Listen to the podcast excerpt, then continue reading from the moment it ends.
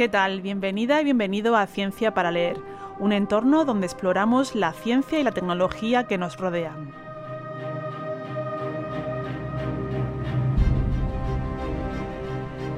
En el universo hay planetas muy distintos a la Tierra. Entre los que conocemos, algunos tienen dos soles, otros muchas lunas. Ninguno parece tener una atmósfera similar a la terrestre y en varios de ellos el agua líquida solo se encuentra en el subsuelo, bajo gruesas capas de hielo. Si en uno de esos lugares hubiera vida, ¿sería similar o muy distinta a la que conocemos? ¿Podríamos detectarla con la tecnología disponible en la actualidad? ¿Qué características tendría que presentar un objeto extraterrestre para ser considerado un ser vivo?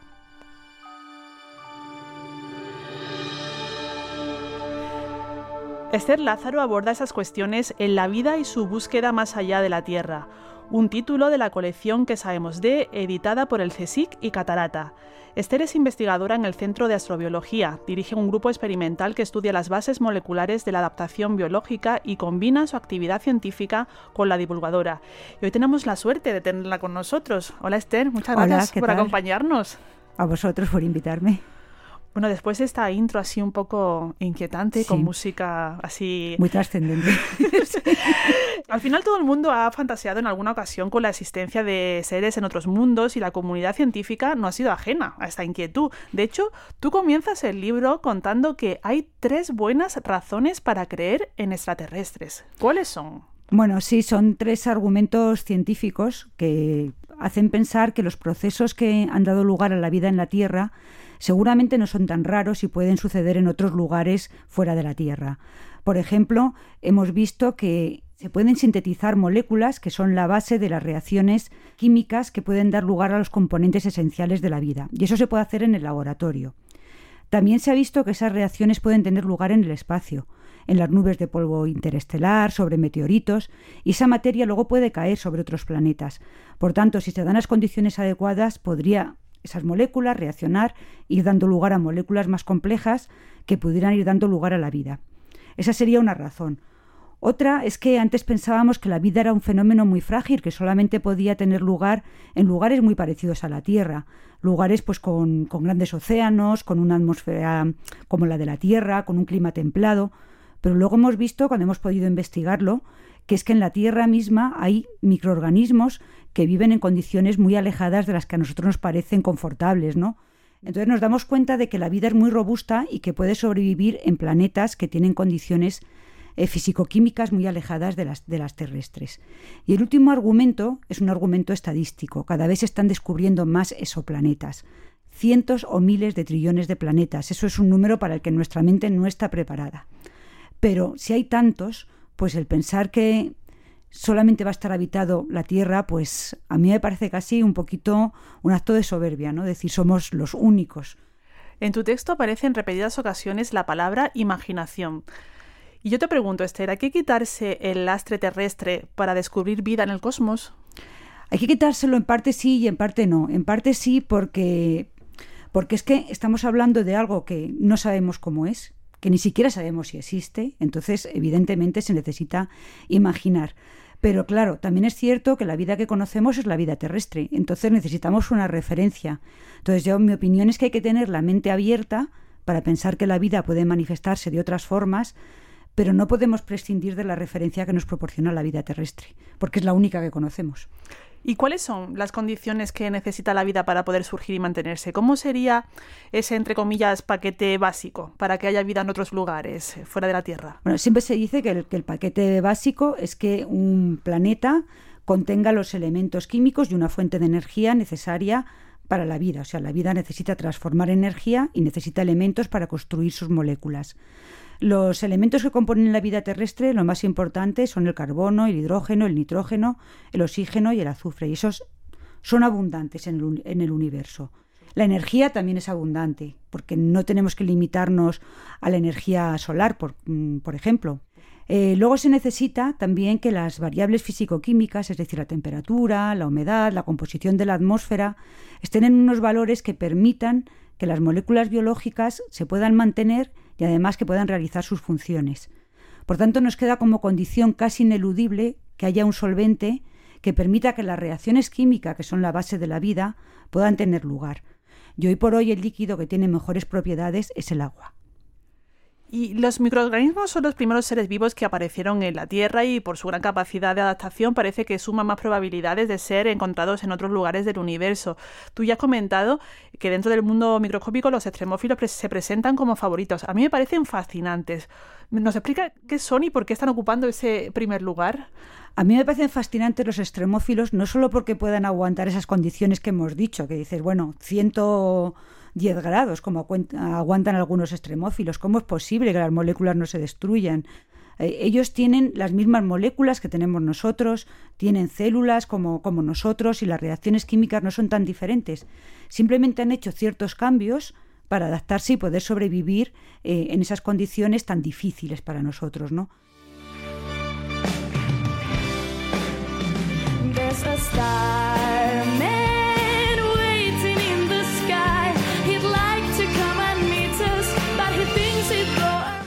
Esther, ¿cómo trabajáis entonces en astrobiología? ¿Dónde y cómo buscáis vida en el cosmos? Imagino que la tecnología, como acabas de decir, es esencial para vosotros.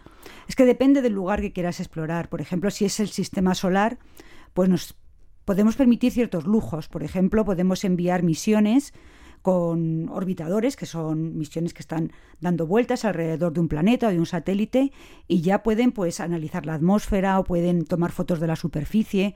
A veces llevan radar que permite saber cómo es el subsuelo de, de Marte en este caso, ¿no? Pero a veces incluso se pueden enviar vehículos que puedan aterrizar o que puedan incluso desplazarse. Entonces eso ya permite muchas más más tipos de análisis, porque puedes analizar las rocas, puedes analizar el clima, puedes ver si hay materia orgánica, que es la materia que forma la vida, y lo mejor será, por así decirlo, cuando podamos traer muestras de otro planeta a la Tierra, algo que hasta ahora solamente se ha podido hacer con las rocas de la Luna, pero que está previsto hacer con Marte, ¿no? Y ahí sí podremos saber si en algún momento en Marte hay o hubo en el pasado vida, ¿no? En cualquier caso, seguimos teniendo, como tú decías al comienzo, la Tierra como referente y hay lugares eh, en ella que se pueden considerar análogos ambientes extraterrestres y algunos están incluso en nuestra península, ¿no? Sí, algunos están muy cerquita, en Andalucía, en Huelva. Tenemos Río Tinto, que yo creo que todo el mundo ha oído hablar de, de lo único que es ese ecosistema, ¿no? Porque es un ecosistema en el que las condiciones tan tan extremas que tiene, que es mucha acidez, lo cual hace que se disuelvan muchos metales pesados que también son tóxicos para la vida. Y esas son condiciones que las ha creado la propia vida, porque allí viven microorganismos que se alimentan, como si así dijéramos simplificando mucho, eh, de, de la pirita, del óxido de hierro, que es muy abundante en esa zona, y en ese metabolismo de la pirita desprenden ácido sulfúrico que acidifica el agua del río. Bien, pues Marte está también lleno de óxidos de hierro. Entonces puede ser un ecosistema que nos permite estudiar cómo es la vida cuando el óxido de hierro es tan abundante. Y alguien me podría decir, bueno, es que Río Tinto está lleno de agua y Marte, según nos dicen, está seco. Pero es que Marte no siempre fue un desierto. Marte tuvo épocas en las que el agua discurría sobre su superficie. Entonces, Río Tinto sería un lugar. Luego hay otros que están ya más lejos.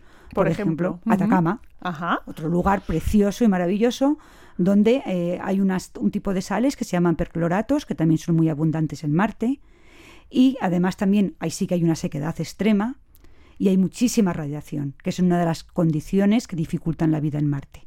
O si nos vamos ya a pensar en análogos, por ejemplo, de algo que ahora se oye mucho, el satélite de Júpiter, Europa, donde hay una corteza de unos 10 kilómetros de hielo y bajo esa superficie helada hay un gigantesco océano de unos 100 kilómetros de espesor. Pues ¿qué tenemos más parecido en la Tierra? Por los lagos que hay en la Antártida. Era febrero de 2021. El rover Perseverance salía de la Tierra rumbo a Marte en una de las misiones de la NASA más ambiciosas sobre el planeta rojo.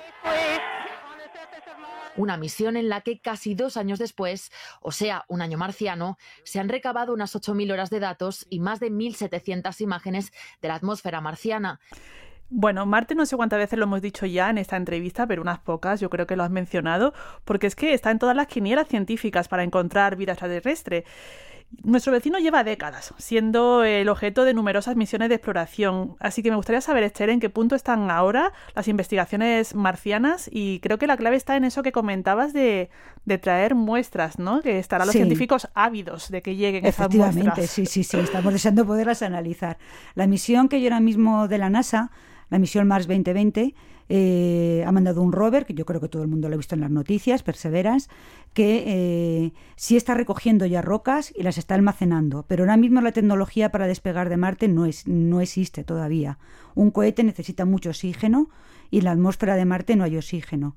Entonces, además de recoger rocas, esta misión también lleva un pequeño un dispositivo que se llama MOSI, que lo que está haciendo es intentar extraer oxígeno del CO2 de la, de la atmósfera de, de Marte. Ahora lo está haciendo a pequeña escala, es un, como si dijéramos una prueba de concepto. Pero si eso funciona, pues quizás podría utilizarse ese oxígeno para que un cohete en el futuro, que ya está previsto, ¿eh? ya está todo estudiado, que es que un cohete pudiera despegar de la superficie de Marte y traer esas, esas rocas. Y luego hay otra misión que se ha retrasado por la guerra de Ucrania, que es de la ESA, de la Agencia Espacial Europea, la misión ESOMARS 2020, que lleva el rover Rosalind Franklin, que ese sí que tiene previsto perforar el suelo de Marte y ya traer las rocas de vuelta. Pero ah, hay problemas, como digo, por, por la guerra, y, pero yo creo que se van a solucionar. Las lunas del sistema solar, las has mencionado, también se encuentran en la lista de lugares donde se podrían hallar signos de vida, ¿no? Hasta hace poco tampoco se tenían muy en cuenta, pero ahora sí. Sí, ahora son, se consideran uno de los lugares más prometedores. De hecho, yo diría que para que haya vida que en este preciso momento esté funcionando como tal, es decir, que no sea vida pasada, se consideran incluso más prometedores que Marte, porque tienen gigantescos océanos, como digo, bajo la superficie, y se ve que esos océanos, en algunos casos, no en todos, eh, son océanos en los que hay actividad. Se ha podido medir porque salen surtidores de ese océano y hay sondas, como la sonda Cassini en Encélado, que ha podido ver que en, esos océanos hay moléculas orgánicas. Y lo interesante sería que ese agua de, esos gigantescos océanos estuviera en contacto con el núcleo rocoso del, planeta, porque entonces el agua se filtraría al interior, se calentaría y volvería a salir como pasa en los fondos de nuestros océanos, y en ese proceso se producen reacciones inorgánicas que algunos microorganismos podrían utilizar como fuente para su metabolismo. Eso sucede en la Tierra y se ha visto, y es muy probable que pueda suceder en Europa o en Encélado apasionante. Yo mm, tengo los ojos como platos, porque es que realmente hay ahí un, futuro. Hay un universo por explorar. Así, y, justo ahora te iba, te iba a decir, hay un universo por explorar y en el centro de astrobiología entiendo que tenéis que ir a pedacitos.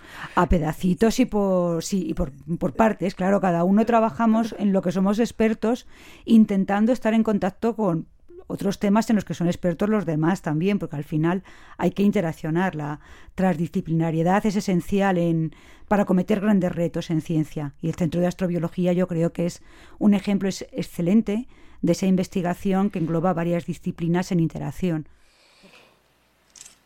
Este, mi casa, teléfono. Y con todos los conocimientos que tú tienes sobre astrología, tu, larga experiencia y también tu intuición, ¿por qué no? ¿Cuál es tu apuesta personal? ¿Dónde piensas que podrán hallarse antes signos de vida extraterrestre? A ver, yo creo que por el tiempo que llevamos explorándolo y, por las misiones que ya hay desplazándose por la superficie, quizás Marte sea el lugar donde más pronto se hallen signos de vida. Que quizás sea vida pasada. ¿eh? Pero para mí, la mayor esperanza ahora mismo está en Europa o en Encélado, en esos lugares que, como he dicho, tienen un gigantesco océano, y es donde me gustaría que ahora mismo se incidiera en la investigación espacial. Lo que pasa que perforar una capa de hielo de 10 kilómetros no, es tan fácil. entonces, no está fácil el, averiguarlo. Pero bueno, hay tecnología que para ello que está en desarrollo. Pues estaremos atentas. Sí. ¿Cómo he llegado hasta aquí? Y ahora, Esther, me gustaría que nos contaras las motivaciones y los caminos mm, que, a ti te llevaron a dedicarte a la ciencia. ¿Cómo te convertiste tú en astrobióloga? Pues es un camino largo, porque yo cuando era niña quería ser maestra, yo no quería ser científica, bueno, ni quería ni dejaba de querer. simplemente era el único camino que veía, porque yo soy de un pueblecito pequeño y ahí las mujeres que trabajaban fuera de casa, en mi época, que ya tengo unos años, eran las maestras únicamente, ¿no? Entonces, pues por imitación quizás quería ser maestra.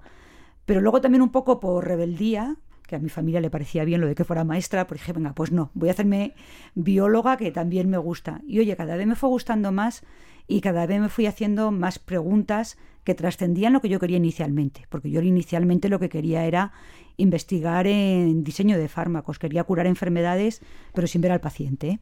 o sea, no quería ser médico. Pero poco a poco pues me empecé a hacer preguntas sobre qué era la vida, sobre, bueno, por qué la Tierra está tan llena de vida y, Marte, pues las imágenes que nos mandaban los orbitadores que había, yo que sé, en los años 70, pues nos decían que estaba que no había vida, ¿no? Entonces empecé a preguntarme, bueno, pues cómo había aparecido aquí la vida en la Tierra, si eso mismo no podría suceder en otros lugares, y si esos lugares eran distintos, pues cómo sería esa vida, ¿no? Entonces, bueno, era ya un cúmulo de preguntas y cuando surgió el centro de astrobiología y tuve la oportunidad de poder entrar en él, pues es que no la desperdicié. Mandé mi currículum inmediatamente y bueno, tuve la suerte de que me cogieran y de poder seguir ahí. Y ahí sigues, ¿eh? Y ahí ¿eh? sigo, efectivamente. Soy machacona, ¿eh? Dije, aquí estoy y aquí me quedo, vamos. La contraportada. Esther, ahora te propongo hacer una contraportada sonora de tu libro. ¿Qué hallarán quienes abran este texto?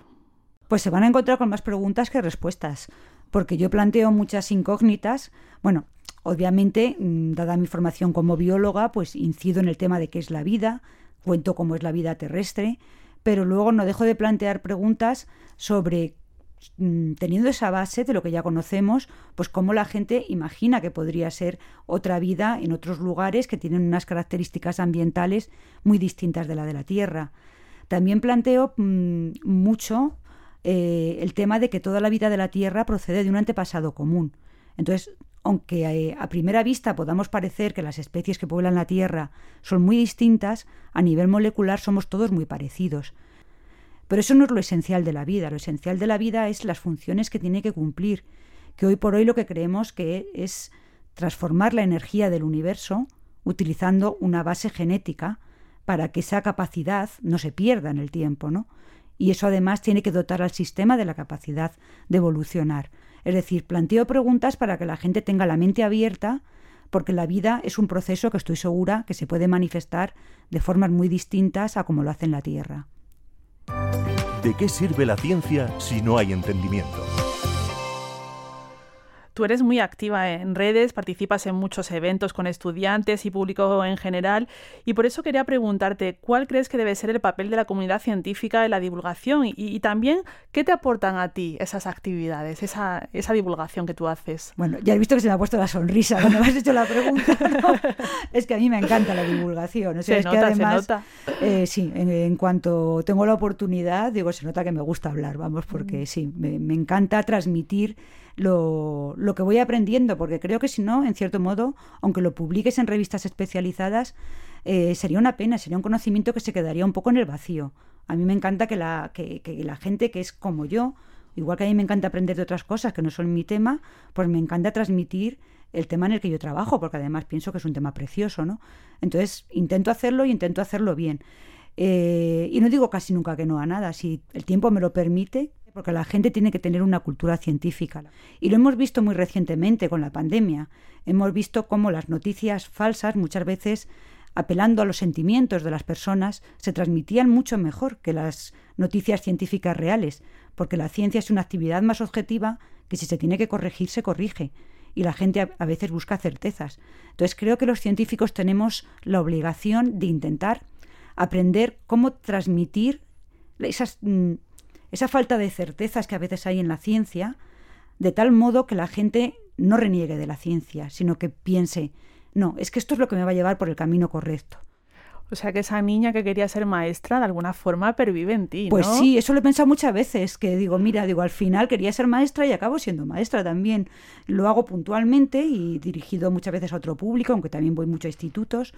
Pero sí, sí, es una forma de compaginar las, las dos actividades, las dos pasiones que profesionalmente pues me, me motivan. Pues muchísimas gracias, Esther. Ha sido un, lujazo tenerte y muchas gracias por regalarnos este relato apasionante sobre la investigación y sobre la astrobiología. Pues muchísimas gracias a vosotros y por el apoyo también para poder tratar estos temas y poderlos investigar. Hasta otra. Hasta otra.